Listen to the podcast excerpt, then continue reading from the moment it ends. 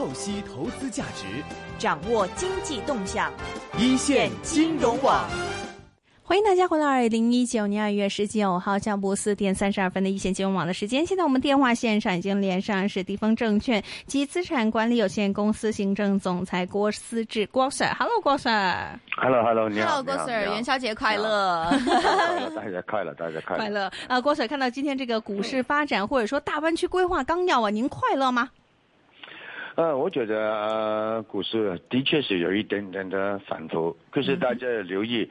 尽管那个恒生指数 是轻轻的跌穿两百五十天线，可是直到目前为止，相对只是在两万八千两百二十八点来说，还是抓着那个高台嘛。嗯、我所说的高台就是这个月的高位两万八千五百三十三点，当然相对这个月的低位是两万七千五百三十四点来说，嗯、恒生指数现在距离那个高位是比较近的，嗯、所以。啊、呃，我觉得在高台有一点点的整固跟消化，其实啊、呃、相对来说比较正常的。嗯、要是我们退一步看一看，二零幺九年今年 全年最低的指数是一月三号的两万四千八百九十六点。嗯。到目前为止最高的指数就是这个月十三号的两万八千五百三十三点，等于说在六个星期之内，恒生指数。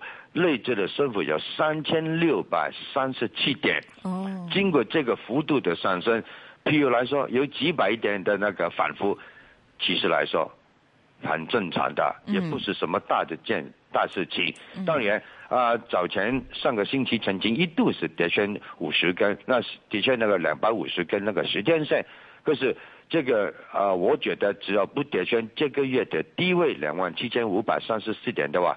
问题不大的，嗯嗯，还是在一个啊九百九十九点的波幅里边走来走去而已。对，两万七千五，其实对于今天的这个收盘点位来说，还有一个七百多点的一个距离啊。嗯，那郭 Sir 来帮我们分析一下，是不是说现在的这个成交量，成交量达到多少就能够来拉动这个呃大盘往上再冲一冲呢？那这个问题问的真的是相当好。整个一月份的股市只有一天的成交是有一千一百二十七亿的，嗯，二月份到现在为止也只是有一天有一千两百一十一的，现在指数要是在两万四、两万五、两万五、两万六，问题不大的，嗯、反正还是在一个低比较低的水平嘛。对。可是现在指数在两万八千点左右水平。股市要再进一步往上推的，那成交要是还是保持在八百九百亿，我觉得一点都不够的。对、啊。像上个星呃上个星期三，只是为什么能够呃冲高到两万八千五百三十三点？因为当天的成总的成交金也有一千两百多亿。那变成来说，在动力稍微配合之下，股市当然是可以出现一个明显的上升了。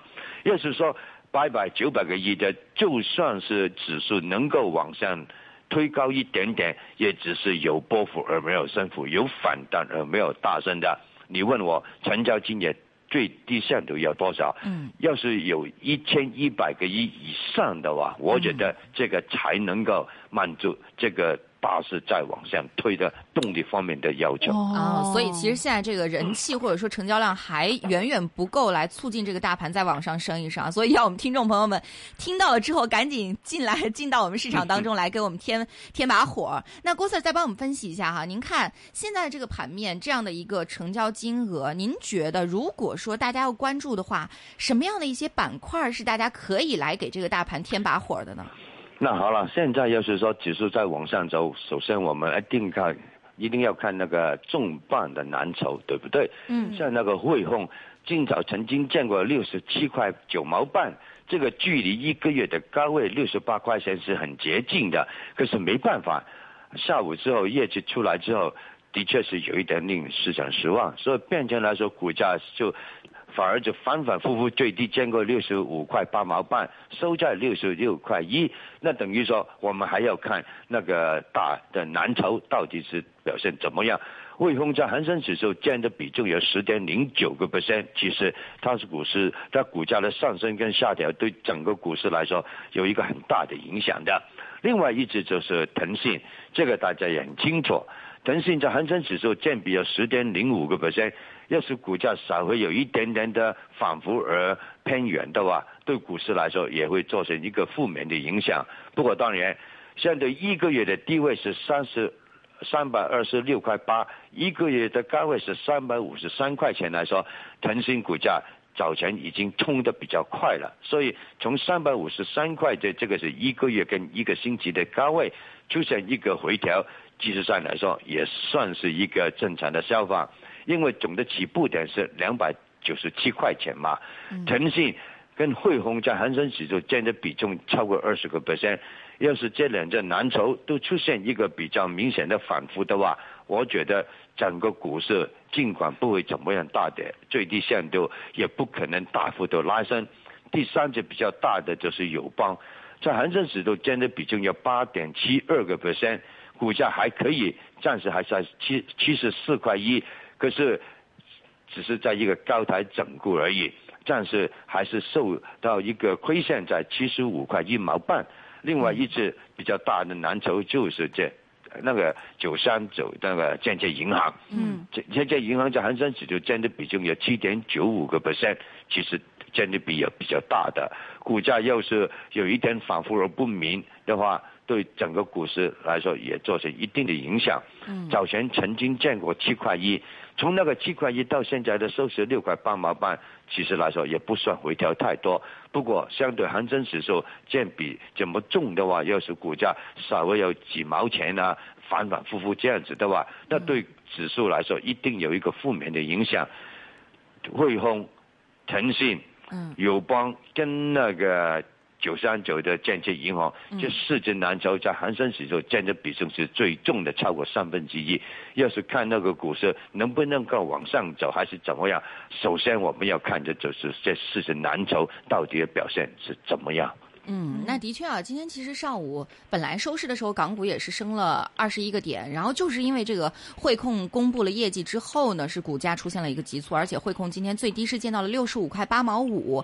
那郭 Sir 再帮我们分析一下，其实我们看到从昨天的这个大湾区的规划出台之后，恒指基本上是处在一个高位调整的阶段，我觉得应该算是一个比较健康的状态吧。那对于整个大湾区的规划，对于港股的一个刺激，您看什么样的一些板块是最受益的呢？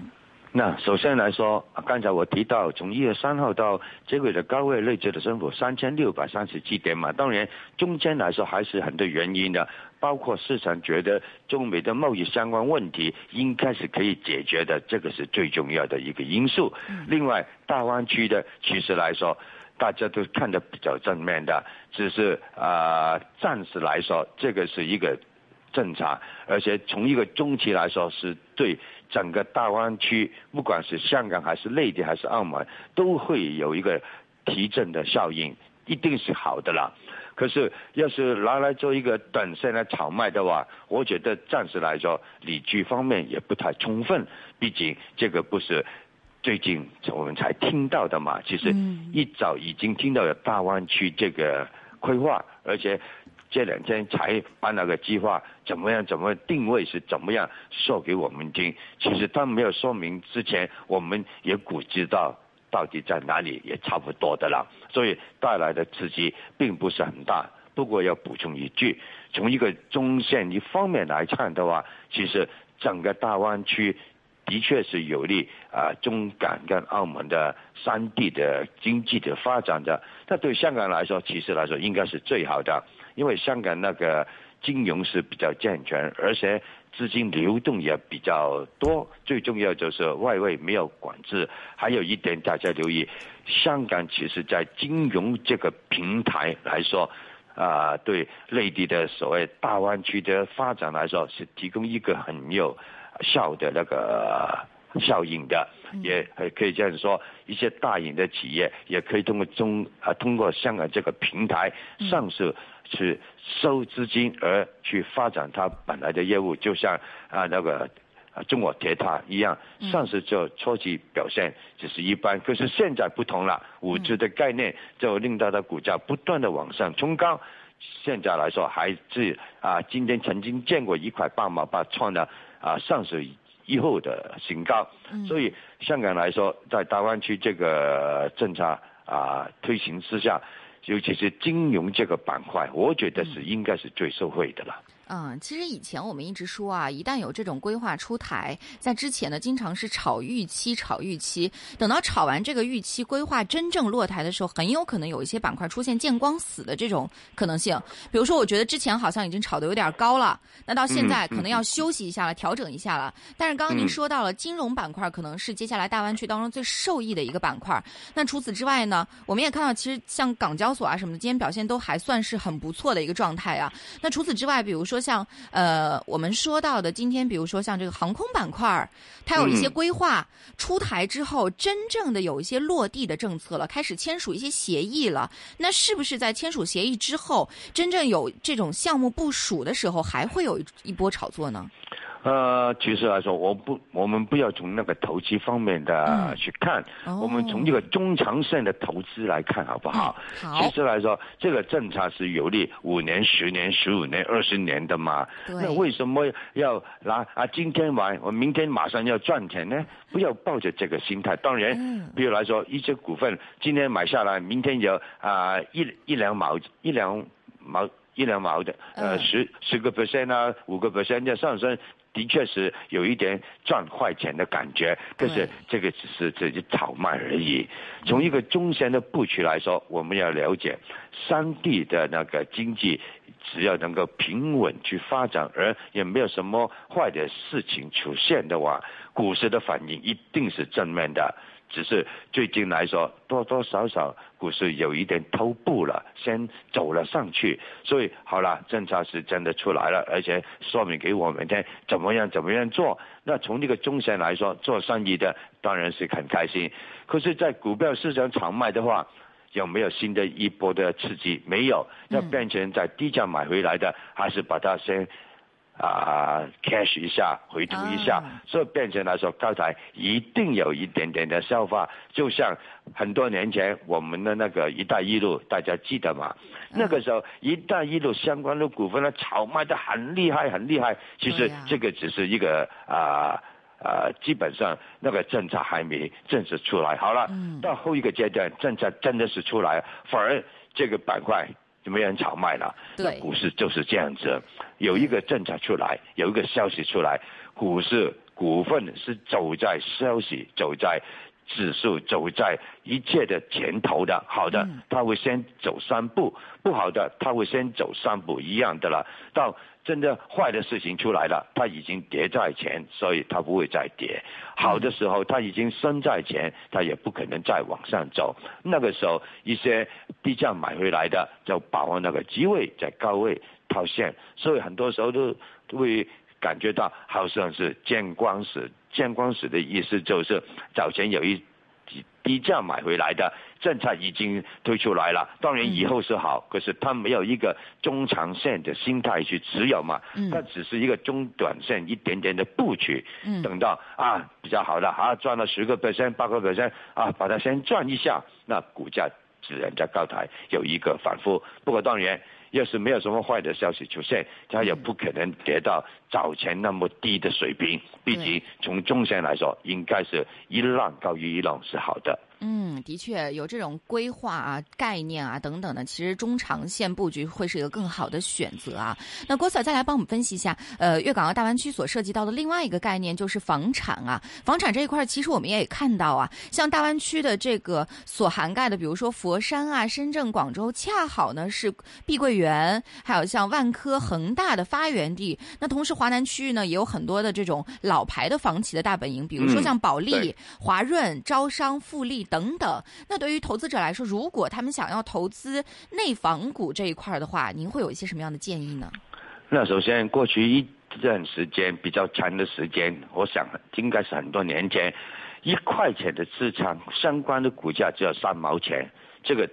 Discount 是六十到七十个 percent，其实是不正常的。像刚才你提到的，其中一只恒大，好不好？很多年前的股价是三块多、四块五、五块钱的，才几块钱的股价，后来才不断的往上走，往上冲，结果最高是见过三十多块钱更高了。好了，别的不要说了，呃大幅度上升之后，由于投机性的追捧，结果后来就出现一个比较明显的回调，从高价下来回调了差不多接近了啊五十个 percent，有一部分接近五十个 percent 了。好了，现在近期来说是有一点点的反弹，可是这个只是一个技术上的反弹而已，并不是代表它什么大的声浪要开始出现。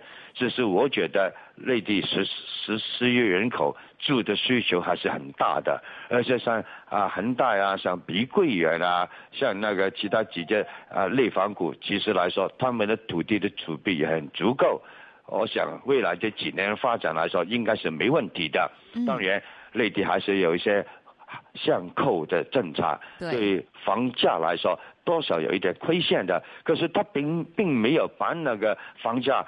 从政策把它压下去嘛，没有这样子嘛，所以我觉得啊，等值之类，要是说啊，有一个啊远一点点的中线的心态去买一点点内房股，其实我觉得问题不大。不过要抱着啊找钱啊低价上来这个投机性炒卖的心态，这一下我觉得你。你会啊很失望，最低线的股价不可能像啊早前啊在低价上来一下就有十五到二十个 percent，现在这个情况很难再出现的，几个 percent 走来走去，我想应该是有的。嗯，好，谢谢郭 Sir。那现在再来回答一下我们 Facebook 上听众的问题啊，今天问您问题的有很多。那首先第一个呢是问到了关于呃利福国际、利福中国，就是幺二幺二和二幺三六的一些看法，您怎么看呢？其实来说，呃，利福呃股价的表现最近来说还是不错的，从十一块多到十四块钱，其实从低价上来已经反弹了差不多二二十个 percent 了。要是在高台追下去的话，会比较辛苦。还好一点就是从要根据过去的市盈率来说，其实它估值不算太高。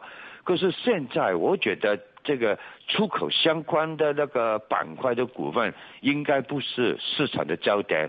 今年往后，要是资金要炒卖的，我想一定是五 G 相关的概念的股份。嗯。所以变成来说，啊，经过了大概二十多个 percent 的反弹之后，暂时来说，股价好像是还是会有一点点反复。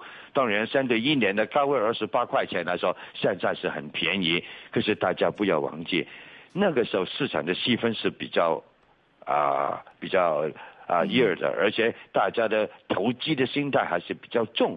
就是现在来说，很多人都觉得，要是要买的话，还是少等一下。那两万八，我要保守一点点。普遍的心态都是这样子，所以我不建议大家啊冒进去。反正股价现在是在一个星期之内的低位，十二块九已经轻轻的跌穿。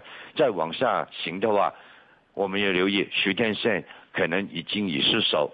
在下一个支持应该退守大概十二块到十二块半左右水平，所以大家布局方面还是保守一点点，千万不要走得太前。我觉得啊，股价的表现只是一半而已，没有太大的那个憧憬的。好，那还有听众问到了八六八信义玻璃，现在怎么看呢？啊，其实啊，这个反而我觉得应该可以更高一线，尤其是市场的需求还是比较大的。啊，相对那个市盈率是。九倍不算太高，其实内需的板块里边，信义玻璃，我觉得啊，应该相对其他的内需的板块的股份是可以看高一些。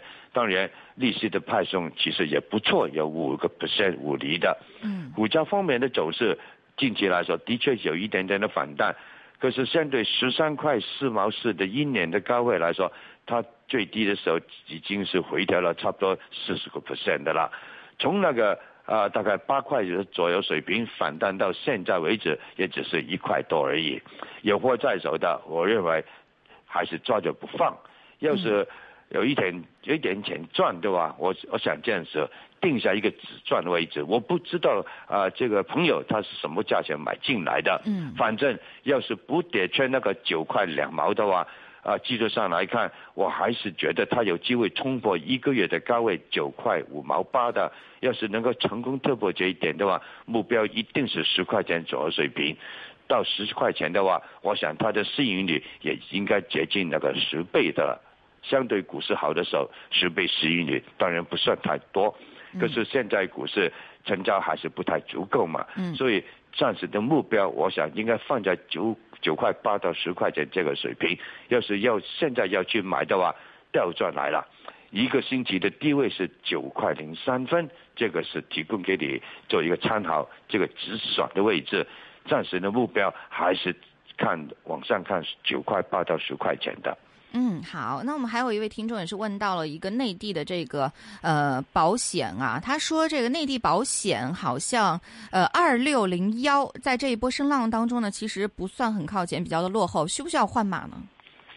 呃，十五倍左右的市盈率不算太高。其实大家大家要了解，内地的保险公司它收到一些保险的呃资金，一部分就投资在企业的债，一部分就投资在 A 股。那 A 股什么事情也不用我多说了，一年下来，从去年的一月二十九号的高位三千五百八十七七点，一直跌到。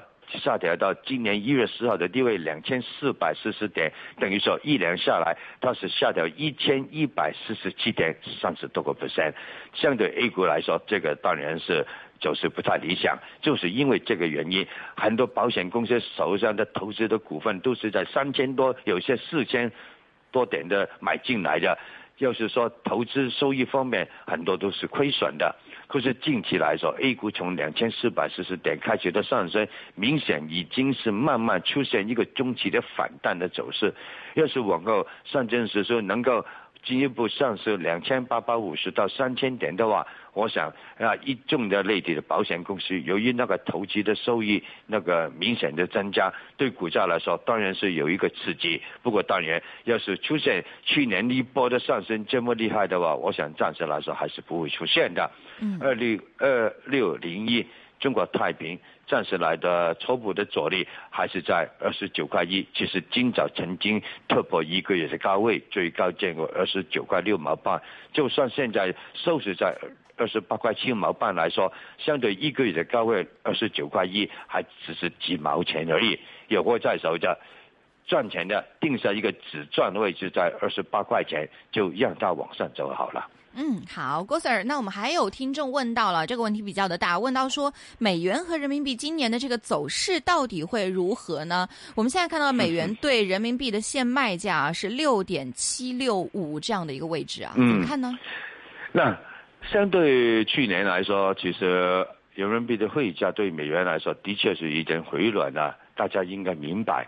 其实自从那个中美的贸易相关问题提升之后，一众啊呼呼呼运到那个美国的那个货都要收十个 percent 关税，那刚好就是人民币对美元就从六块三、六块四一直是回调到接近七算，那等于是做这个对冲的了。好了。未来要是中美的贸易相关问题能够有一个方案去解决的话，我不觉得人民币汇价还是会进一步下调。相对来说，我觉得人民币汇价应该维持在六块七、六块六毛半、六块六、六块五毛半、六块半，这样是慢慢慢慢一点一点的回暖的。既然是贸易战已经解决了啊，那相关的人民币的汇价对美元也不一定要走的太低，而且人民币汇价回暖的话，我觉得对内地的 A 股也有一个提振的效应。最低限度，去年九月份 A 股已经纳进那个 MSCI 指数了嘛，嗯一些海外的资金看到人民币汇价已经稳定下来，不排除他们会在那个投资里组合里边。将一部分的资金投放在 A 股身上面去，所以人们就会在有时问我的话，我觉得今年下来应该可以慢慢慢慢稳定下来，一点一点的往上走。不过当然，怎么样大幅的炒卖，我觉得暂时也很困难的。可是最低限度已经摆脱了进一步下市低位的走势了。嗯，好，那郭 Sir 还有一个呃，听众也问到了一个问题，是跟内地的这个经济有关的。他想问您一下，就是内地有没有去杠杆儿？那其实我们也看了一下，比如说杠杆率的这个风险，在内地的话，主要是存在于像国企啊和一些地方政府当中。嗯您是怎么看待这个问题的呢？那过去几年呢，其实场外的配置的行动的确是很明显的，所以啊、中央政府也不希望大量的资金投放在股市里边，也希不希望大量的资金投放在房地产的炒卖，总的希望资金是投放在实体的经济方面，所以过去一段时间政策是抓的比较紧的。可是经过了中美的贸易相关问题出现，其实内地的经济有下行的风险。我想未来一段时间时时间，我想回稳的那个是主要的目标。要是这样子的话，我觉得在资金方面，他不会抓得太紧的了。就像一月份已经下到那个银行准备金有一万五千亿的人民币是放出来了。未来一段时间，我觉得在资金的政策方面，还是会一点一点的那个采取比较放松的政策。当然，它不会一下不会一下子投放太多的资金出来。可是，要是像去年抓的比较紧的那个情况，我觉得暂时来说是不会出现的，已经过去的应该是。嗯，好，谢谢郭 Sir。那再来帮我们分析一下哈，本周接下来其实还有三个交易日的时间。那对于港股来说，投资者重点应该关注一些什么样的板块呢？呃，暂时来说走的比较强的还是五 G 相关的概念，就像那个铁塔，就是今早曾经见过一个一块八毛八上市之后的新高，其他的主要蓝筹，由于那个有一部分。早前已经累积了不了胜负，所以变成来说，业绩公布之后没有太多的刺刺激，所以有一部分的是会在啊回吐的估压出现之下，稍微有一点点的反复。可是我不觉得会怎么样大跌的，还是要关注恒生指数在这个月啊未来的这个交易天会不会还是稳守在两万七千五百三十四点以上？要是可以的话，在先低后高之下。更高的指数应该还是在后面，当然，尽管指数再进一步往上推，可能这幅度也不会太明显。所以，要是抱着短线炒卖的话，大家也不要急的冒进。当然，做些做好一点风险管理最好。有货在手的，放心定下一个止赚的位置，再看看有没有更高的指数在后面。要是没有在过去一段时间。啊，买货的话，现在要买的不是不可以，你买四百股、八百股、一千两百股汇丰当然没问题。可是你要买一万股、两万股做一个短线炒买的话，我想暂时来说，最好还是不要这样做。嗯，那除了您刚刚说到的像五 G 概念之外呢，如果现在投资者觉得哎可能有点高了，我不是很敢去买了，嗯，那除此之外呢，有没有一些稳妥一点的？有。其他有一件大家应该留意，就是九十幺的中移动。嗯。最近来说，股价曾经出现这个技术上的突破，尤其是它有啊超过四厘的利息，而最重要就是五 G 的概念，要是再重新再炒卖的话，中移动股价下一个目标应该是可以往上挑战八十八到九十块钱啊！不要忘记，很多年前啊，几年前啊，应该说中移动股价曾经见过一百多块钱的股价的。嗯。而且。业务方面还是比较稳定，所以中移动我觉得要是再反复往下行的话，分阶段做一个中短线的布局，问题应该不大的。嗯，好，谢谢郭 Sir。那刚刚说到股份有持有吗？啊，没有的。好，那我们先非常谢谢郭思之郭所的出现呢，谢谢我们。